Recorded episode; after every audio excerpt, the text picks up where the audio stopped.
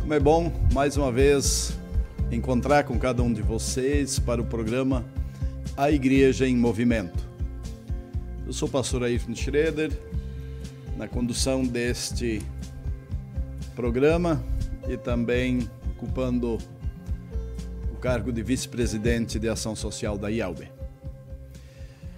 Como sempre, ao anunciar o programa, nós queremos olhar também para o programa anterior. Hoje, o nosso tema é mobilizar mais pessoas. Mobilizar mais pessoas para a ação social. No programa passado, nós falamos sobre o tema Fazer o bem faz bem discorremos sobre um texto de Filipenses, capítulo 4, de 4 a 9, e falamos sobre aspectos importantes da vida humana e de como nós fomos criados e como esta criação de Deus ela se manifesta de forma bondosa e gloriosa, nos dando um bem-estar quando fazemos o bem. Assista o programa passado. O programa de hoje nós queremos olhar para mobilizar mais pessoas. Em primeiro lugar, porque Deus quer agir. Mas existe também um contexto social onde nós percebemos que sempre as demandas, o que pode ser feito, é maior do que o número de pessoas disponíveis para o trabalho. E eu trago este tema também porque fui desafiado por um distrito a dirigir uma palestra sobre este assunto. Vou compartilhar esta palestra na minha rede social. Mas aqui eu vou trazer alguns tópicos dos quais falamos. E para encontrar um texto bíblico sobre o assunto, tendo falado muito de que o exemplo e o ir junto é que é o grande instrumento para mobilizar pessoas para esta ação, ajudando-as a ver o que nós estamos vendo, eu trago um texto totalmente fora de contexto. Mas ele diz uma frase que pode ser muito importante quando nós falamos sobre ação social. Quando nós nos dispomos a agir e de que com esta ação queremos a adesão de outras pessoas. O texto é uma fala de Paulo aos Filipenses, no capítulo 3, versículo 17. Ele diz: Meus irmãos, continuem a ser os meus imitadores. E olhem com atenção também para os que vivem de acordo com o exemplo que temos dado a vocês. Sim, o exemplo. O exemplo é uma das maiores ferramentas de mobilização de pessoas. Que as pessoas percebem as intenções secundárias, que às vezes não são ditas. Quando eu chamo pessoas para estarem comigo numa ação, mas na minha fala sempre o meu eu fala mais alto e o reconhecimento ao que é feito pelo coletivo pouco aparece. É possível que eu agregue algumas pessoas, que eu mobilize algumas, mas logo ao perceberem esta minha atitude, ficarei sozinho novamente. Para refletirmos, vamos olhar no espelho. Eu, o que me leva a um engajamento? Para eu me envolver em algo, para eu aceitar o convite ou desafio de alguém para me envolver numa ação. O que é que eu observo?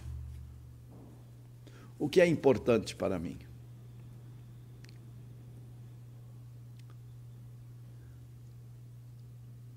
Eu observo a clareza da proposta, a viabilidade dela,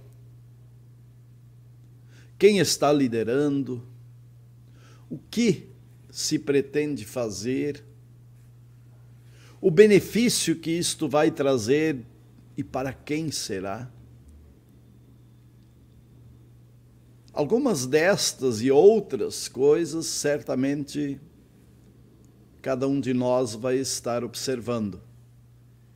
E se o mínimo de perguntas ou de questionamentos estiverem respondidos de forma clara, geram ânimo e uma vontade de participar deste trabalho. O que me afasta? O que dificulta que eu me engaje? Quais são os elementos que me deixam desconfiado de que esse negócio não vai dar certo?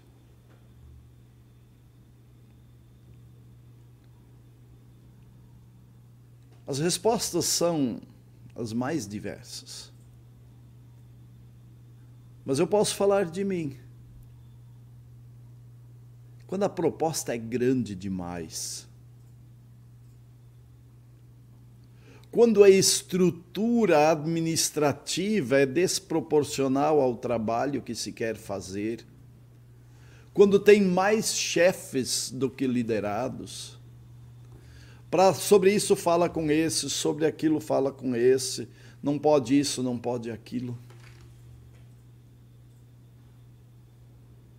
Eu só vou investir tempo se eu realmente tiver um tempo disponível para ver o que, que vai dar. Mas, do contrário, é difícil acreditar quando obras sociais são burocratizadas. Bem, nós falamos um pouco sobre o que me leva a me engajar e o que dificulta para que eu me engaje. Você também fez esse exercício ao escutar. Acho que temos elementos suficientes para dizer, bem, as outras pessoas não são tão diferentes do que eu e você. Observe estes detalhes ao apresentar uma proposta para alguém querendo enganjá-lo. Busque as respostas a perguntas não feitas, mas que facilmente serão feitas ao apresentar uma proposta. E olhe para você. Olhe para mim e me pergunto: o que me trouxe até aqui engajado? O que me moveu?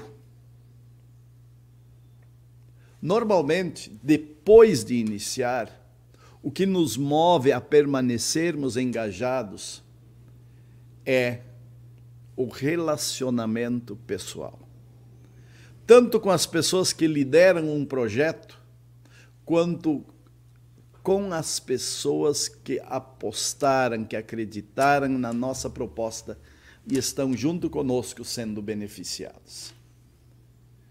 Este realmente é um combustível humano muito importante para manter pessoas engajadas na obra social. Quando usamos a palavra mobilizar, mobilizar é reconhecer que a força existe. Mobilizar implica em mostrar que há algo que pode ser feito de forma diferente.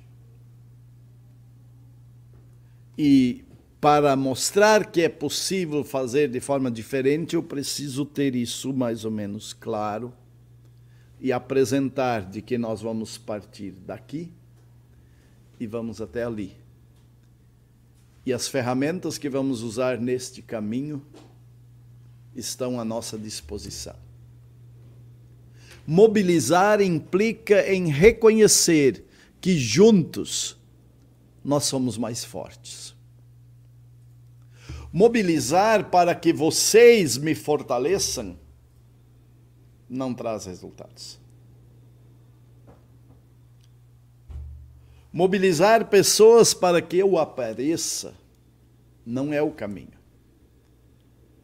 Juntos somos mais fortes. Martinho Lutero, ele não fala só de justificação.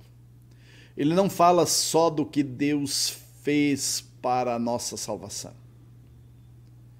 Ele também fala muito daquilo que Deus quer fazer por meio dos cristãos para salvar pessoas, para cuidar de pessoas e para tornar a vida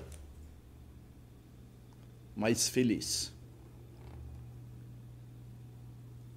ele falou muito sobre santificação. Nem sempre usando o termo. E eu arrisco fazer uma afirmação incomum. Lutero foi um grande mobilizador social. Muitas pessoas foram mobilizadas para a causa que ele empreendeu. Mas ele não foi atrás de ninguém para convencê-los: olha, fiquem comigo, venham comigo, eu tenho a melhor proposta. Não. Ele apresentou uma causa e a apresentou de uma forma que valia a pena ser enfrentada. Ele apontou erros. E ele mostrou o caminho a trilhar para chegar ao acerto. E nas Escrituras, ele pautou a solução. Simples assim. E pessoas cristãs e também outras com outros objetivos, inclusive econômicos e políticos, olharam para a proposta e disseram: conte comigo. Precisamos proteger esse homem porque ele tem uma proposta importante. E em momento de perseguição, até um príncipe simulou um sequestro para colocar Lutero a salvo, quando corria risco de ser morto por causa das suas afirmações. 500 anos depois, algumas coisas que ficaram tão claras neste movimento inicial da reforma, nós ignoramos em nossa forma de trabalhar. Eu não falo no conteúdo resgatado sobre a doutrina da graça. Mas olhando para o campo social, ao invés de trabalharmos com as pessoas, nós temos propostas de fazer trabalhos para elas, e elas são simples receptores. Uma proposta muito assistencialista, em muitas vezes.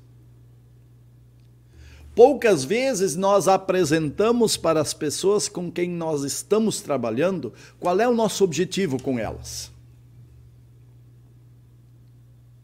Quando nós trabalhamos com pessoas em necessidade econômica, alimentar, nós dizemos claramente para elas o que nós queremos?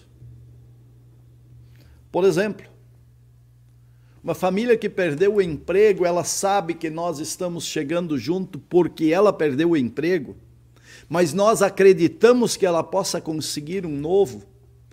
E então, enquanto ela não consegue, ela conte com a gente X meses e se lá no meio ela conseguir o emprego, ela tem a garantia da nossa palavra e ela vai receber os meses que nós prometemos. Há uma segurança.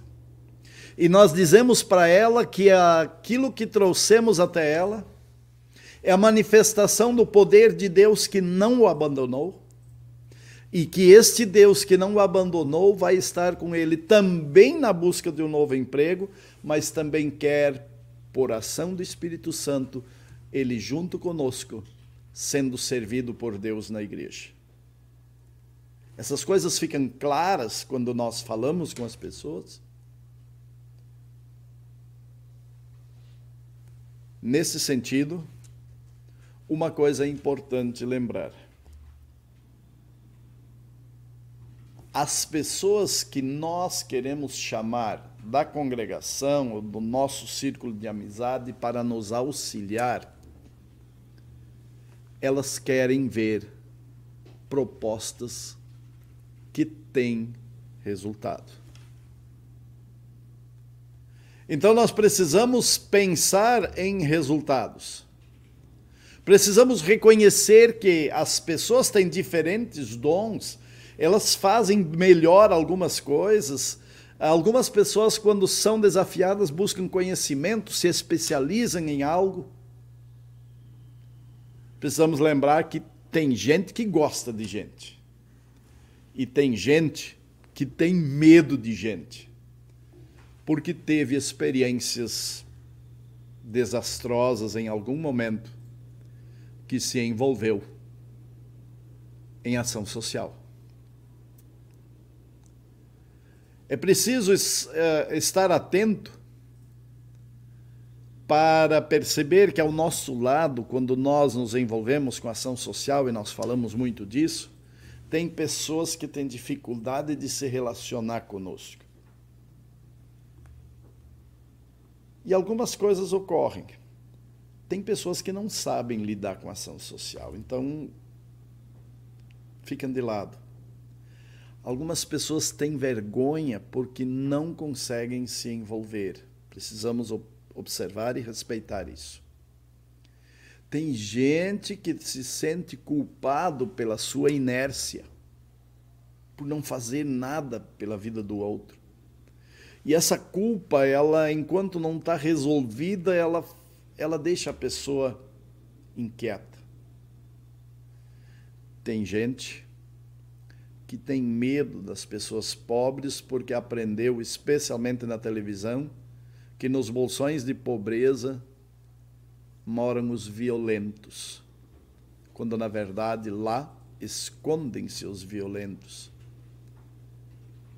Tanto é que quando pessoas visitam bolsões de pobreza, muitas vezes saem impactadas com um comentário dizendo: Poxa, como tem gente boa morando aqui, sim. Os bolsões de pobreza muitas vezes são de gente boa, que não tinha outro lugar para morar. Mas naquele lugar se esconde gente má. Porque ali dá para saltar de uma casa para outra, se esconder da polícia, coisa que não dá para fazer em condomínios de luxo. Depois que a polícia entrou no portão, não tem por onde fugir. Por último, precisamos lembrar que há pessoas preconceituosas. Sim, tem pessoas que têm preconceito.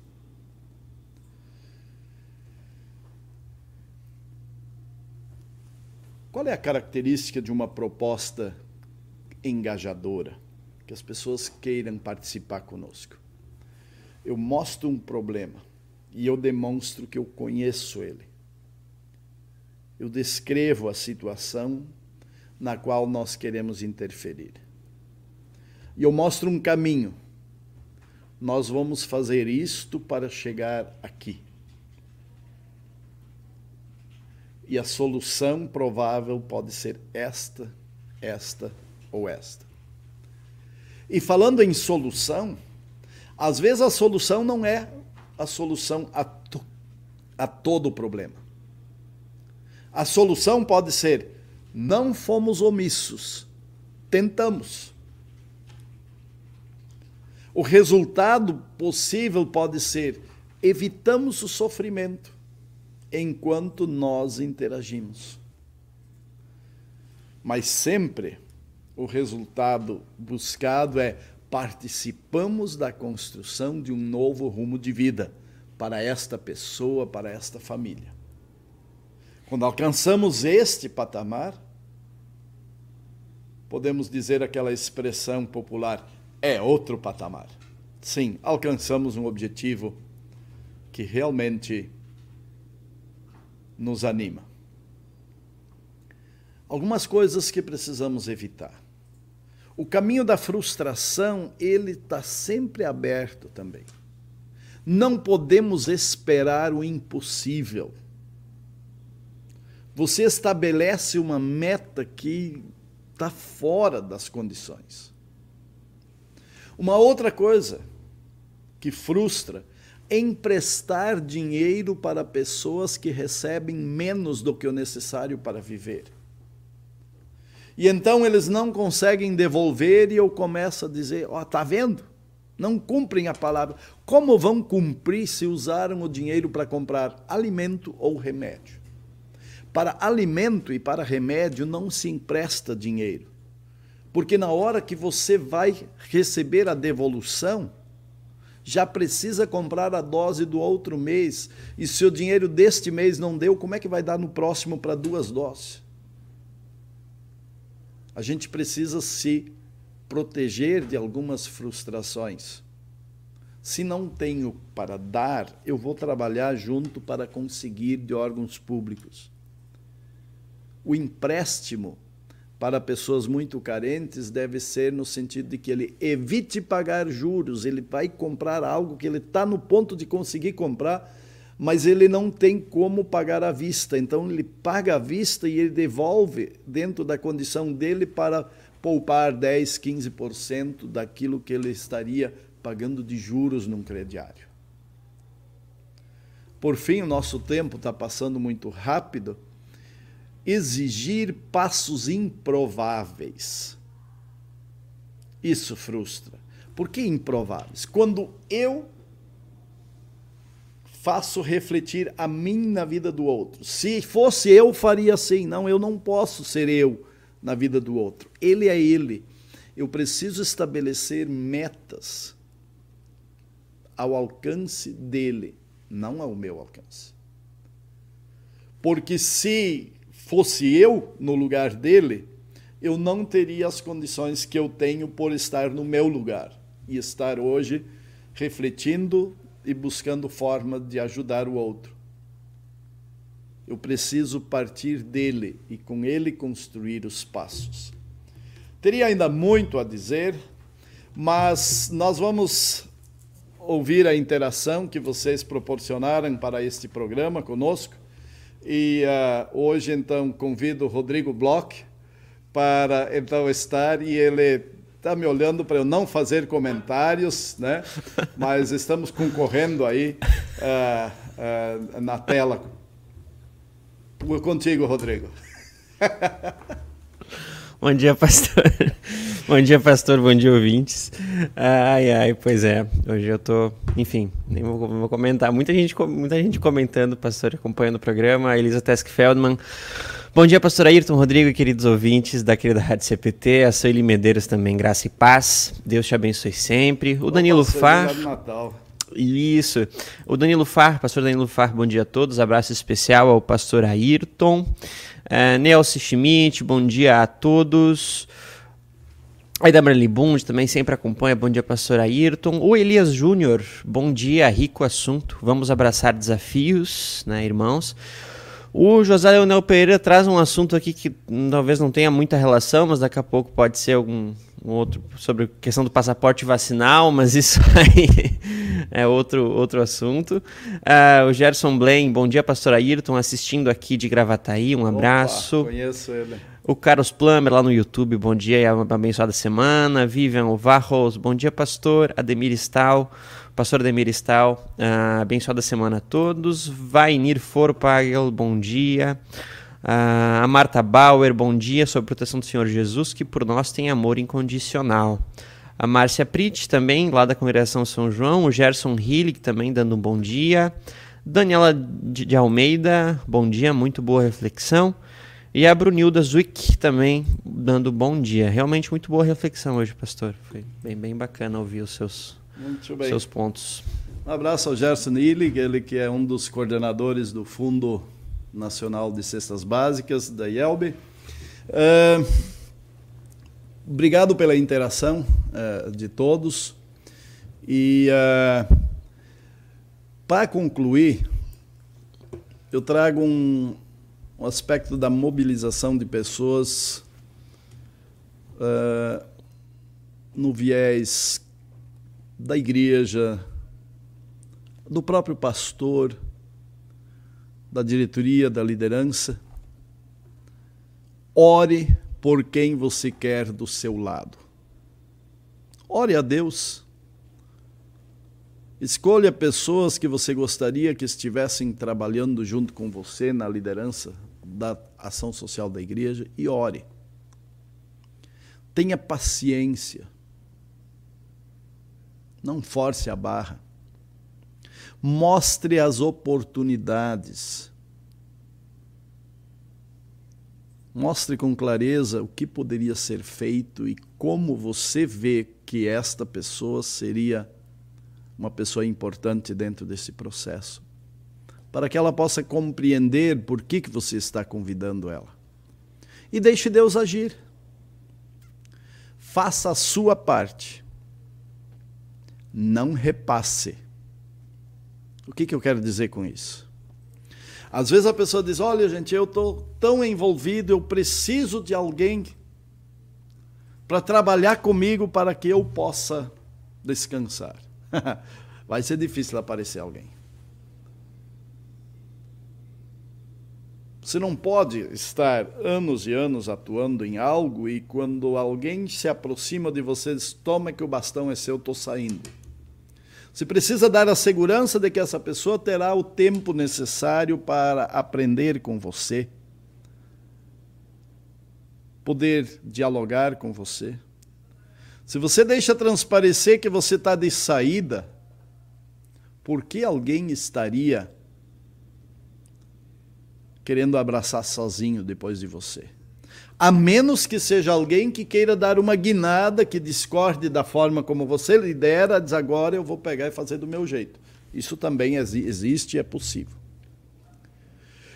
Para a transformação da realidade das pessoas,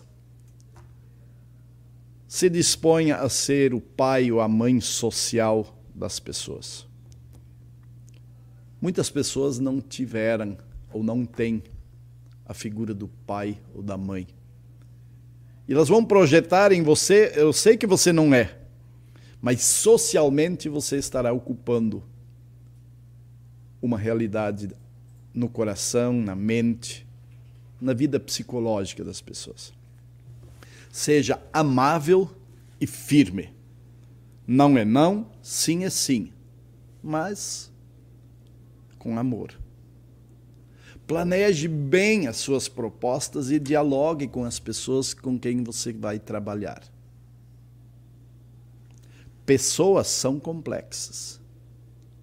Causas complexas precisam de muitas ações simples. Não complique.